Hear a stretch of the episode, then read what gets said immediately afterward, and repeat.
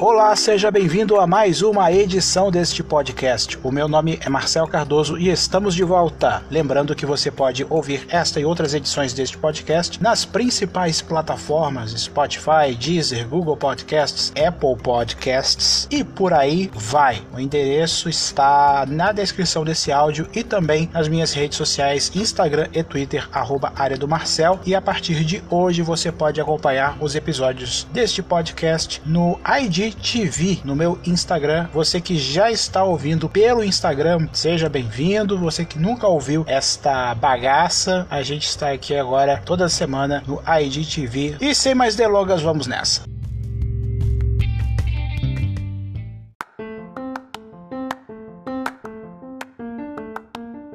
Foi realizado na última terça-feira, dia 13, em Brasília, o prêmio Aeroportos Mais Brasil 2020. Dentre várias categorias, uma delas foi a de melhor aeroporto. Quatro foram premiados: os aeroportos de Vitória, no Espírito Santo, o aeroporto de Curitiba, Campinas, o Viracopos e o aeroporto internacional de Brasília, o JK, foram reconhecidos como os melhores do país. A seleção se baseia nos dados da pesquisa de satisfação do passageiro coletados ao longo de 2019. Mais de 94 mil usuários de 20 terminais brasileiros foram consultados. Os terminais foram avaliados com notas de 1 muito ruim a 5 muito bom e classificados em três categorias. Vitória, que recentemente teve uma transição de gestão, alcançou a nota 4,64 e levou o prêmio no grupo de até 5 milhões de passageiros por ano. Curitiba, Afonso E Campinas Viracopos empataram com 4,74, nota mais alta do país, e dividiram o prêmio na divisão de 5 a 15 milhões de passageiros ano. O aeroporto de Brasília atingiu a nota 4,48 e ficou em primeiro na classe acima de 15 milhões de passageiros por ano. Além disso, outros aeroportos tiveram destaque, como por exemplo Florianópolis, que foi reconhecido como o que mais evoluiu em 2019, com crescimento de 13,6% na pontuação. Isso porque o aeroporto de Florianópolis, depois que passou a ser administrado pela iniciativa privada, recebeu obras de melhoria e também ampliação do seu terminal. Além disso, a Azul foi premiada duas vezes este ano. Mais detalhes sobre isso você pode acompanhar no arroba portão1 no Twitter ou através do portão1.com.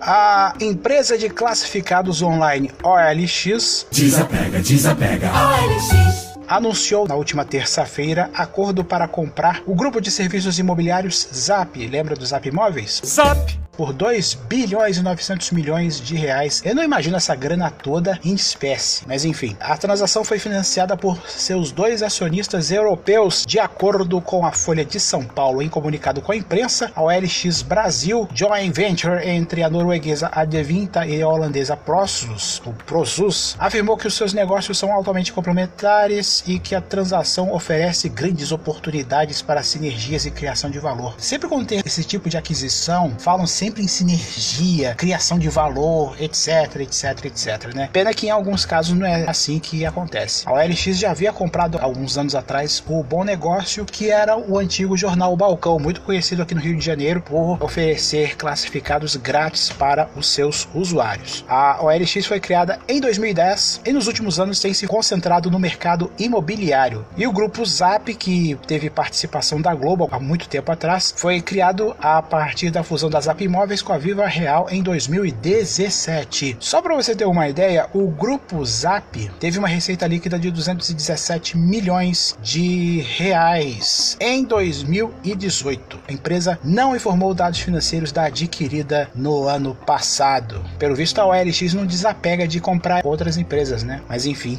Bom, para encerrar, duas afiliadas da Jovem Pan FM estão completando 25 anos esta semana. Na última segunda-feira, dia 2, foi a vez da Jovem Pan Maringá, que está prestes a inaugurar seus novos estúdios multimídia voltados para TV e para rádio. Os estúdios vão ficar no térreo do Centro Comercial Paraná. E na quinta-feira, dia 5, será a vez da Jovem Pan Belo Horizonte completar o seu jubileu de prata. A emissora que é líder líder absoluta no público jovem na capital mineira, é o que diz o Ibope Cantar Mídia. Nenhuma das duas emissoras preparou algum tipo de festa, pelo menos por agora, para celebrar este feito. O que resta nos fazer é dar os parabéns e vida longa para estas duas emissoras. A Jovem Pan BH já está investindo em multimídia já há algum tempo. Quem segue a rádio no Instagram já percebeu isso, já tem edições do Tecnopan, o CD que virou quadro. O Davidson Ferreira vai me dar uma bronca depois dessa. Muito bom, Marcel. E tem também o Jovem Pan em um minuto e por aí vai. Tá seguindo a mesma linha que a rede Jovem Pan FM tem adotado no YouTube e também nas outras plataformas digitais. Inclusive, agora também estão disponibilizando conteúdo através do Spotify, do Deezer e por aí vai. Parafraseando eu mesmo, né? Uma coisa que o pessoal tem me perguntado e que eu tenho evitado de falar em grupos de WhatsApp sobre se a Jovem Pan FM um dia irá voltar ao Rio. A minha resposta é: como afiliada, a chance é zero, mas como praça, depende única e exclusivamente da sala do dono da emissora que fica no 14